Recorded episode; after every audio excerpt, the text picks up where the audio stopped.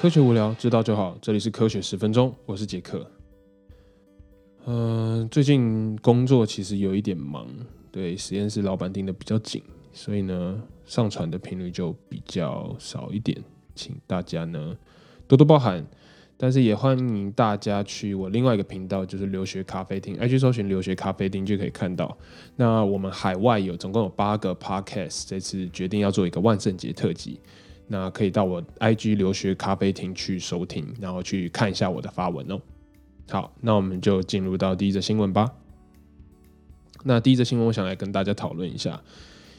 呃，一个算是蛮。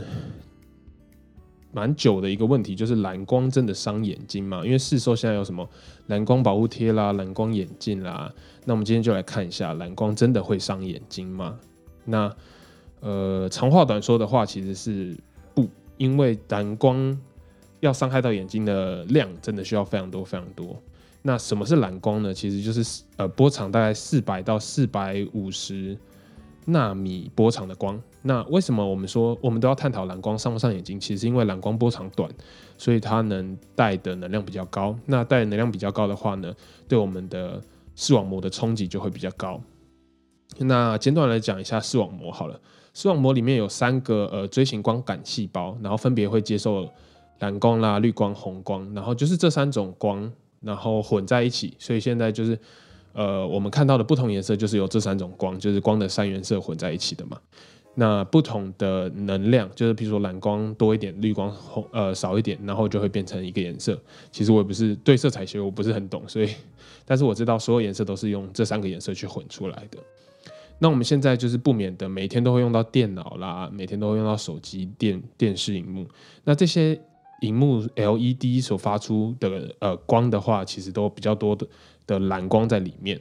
然后虽然不会说物理上物理上的伤害到人体或者伤害到你的视网膜细胞，可是呢，有一个副作用就是我们都有听过说新闻讲说，呃，睡前不要用手机，睡前不要用电脑，为什么？其实是因为这些蓝光虽然亮不到可以破坏你的视网膜细胞，可是你的生理时钟会被打乱，就是你的呃脑袋会被混乱这样子。那除非呢，就像我刚刚讲的嘛，除非是工业级的那种很强的光，那种蓝光的量才会够多，不然其实不会非常直接的伤害到眼睛。那我最近其实有看到一篇就是 Scientific Report 上面这个 journal 上这个 journal 上面写的一篇文章，就是最新的研究，其实呃发现蓝光其实还是长时间来讲的话，它会影响到视网膜细胞的传导。就是蓝光会导致视网膜细胞里面一个 ATR 跟十一 CR，就有点像是相机的那种感光元件。那蓝光的话呢，会让我们视网膜这两个呃细胞讯号呢，会持续的是属于激发的状态。那导致视网膜上膜细胞的一个东西叫磷脂质，就是视网膜细胞上面的膜上面的一个呃，就是脂质的一个。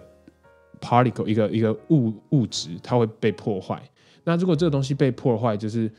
你接受的蓝光的量太多，它破坏了，它就会进一步造成细胞。因为我们刚刚说那个东西是在细胞膜上面嘛，所以如果它被破坏的话，它就会造成细胞的变形，甚至是细胞的死亡。那其实都还要非常多非常多的研究来去证实这件事情。那我们。接下来讨论就是那蓝光眼镜市售的那种蓝光眼镜到底有用吗？你其实看出去都是会会看出去是黄黄的嘛？那其实我自己的感觉它是用处不大的，因为就像我们之前说的，现在市售的呃蓝光是是市售 LED 的荧幕啊，你的 iPhone 啊，你的电脑啦，它的量都不足以大到会真的直接伤害到你的眼睛。可是我觉得为什么我说用处不大？可是还是有一点就是。我因为我自己其实有配一副，那我觉得其实一整天下来的话，会有那么一点点差。就是如果你戴着抗蓝光的眼镜的话，我觉得一整天下来是眼睛比较舒服一点的。就是晚上睡觉的时候比较的话，那我们接下来其实再再来讲到，就是容易造成眼睛疾病，其实并不是蓝光是为元凶，而是你在滑手机的时候，你在滑电脑的时候，因为眼睛要一直针对你看不同的地方去切换。呃，你的焦点，所以那些肌肉会非常紧绷。那我们不让它适当的休息的话，这些肌肉紧绷长时间就会造成肌肉的损伤，然后就会造成眼睛的疲惫。所以呢，嗯，我觉得还是不要在睡前用太多的手机，因为会打乱生理时钟。然后，如果我觉得是买一个心安吧，其实抗蓝光眼镜也不是一件坏事嘛，对不对？好，那我们走第二呃，来第二则新闻。第二则新闻其实我找到的就是 COVID nineteen，就是 SARS-CoV-2 这个病毒，现在目前发现它不只有一种的途径可以感染人体。我们之前的呃，如果有听留学咖啡听我讲过 COVID 的 Q&A，还有 COVID 的就是科普的话，都知道，呃，COVID 其实是由人体的鼻子里面的一个东西叫 ACE2，就是它是一个接收器，然后 COVID 上面的棘状蛋白它会碰到这个 ACE2，然后直接就是 duck 在 ACE2 上面，然后感染就是突破人体的防线，然后进到血管里面。那现在有两组科学家呢，同时发现，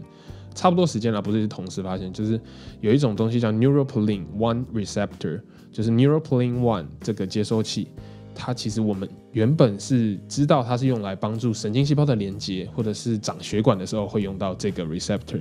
可是呢，科学家最近发现 SARS-CoV-2 外面的棘蛋白，我们刚才讲的可以接到 ACE2 的上面的这个蛋白呢，它可以跟 Neuropilin receptor 结合。那跟 neuro 呃 Neuropilin receptor 结合，这样会怎么办呢？就是其实会让细胞更容易被感染，所以不只是呃。ACE two 就是不只是鼻子里面细胞，现在连脑袋就是呃，neuroplin 我们刚刚讲说它是帮助神经连接嘛，还有脑内的血呃脑脑附近的血管的生长。那如果 SARS 呃 SARS-CoV-2 这个病毒它现在可以结合在 neuroplin 上面，那是不是就表示说呃它可以感染到我们的脑袋，是感染到我们的神经细胞被破坏，或者是就是入侵我们的人体更多的方式？那这个研究是怎么发现呢？其实，呃，科学家很聪明，他们就单就那个 SARS-CoV-2 那个棘状蛋白，他们用人工合成的方式把它合成出来了之后，在上面带一个银离子。那为什么要带银离子呢？就是银离子到身体里面的时候，你可以用显色剂去把它侦测出来。那他们就把人工合成的棘蛋白带有银离子这个东西呢，打到老鼠的身体里面。然后发现，在老鼠的鼻子，就像我 ACE2，我们之前知道的，在鼻子上面有显显现出有侦测到，那在脑部的血管跟神经都有讯号，所以就证实了 Neuropilin 是真的可以跟 COVID 呃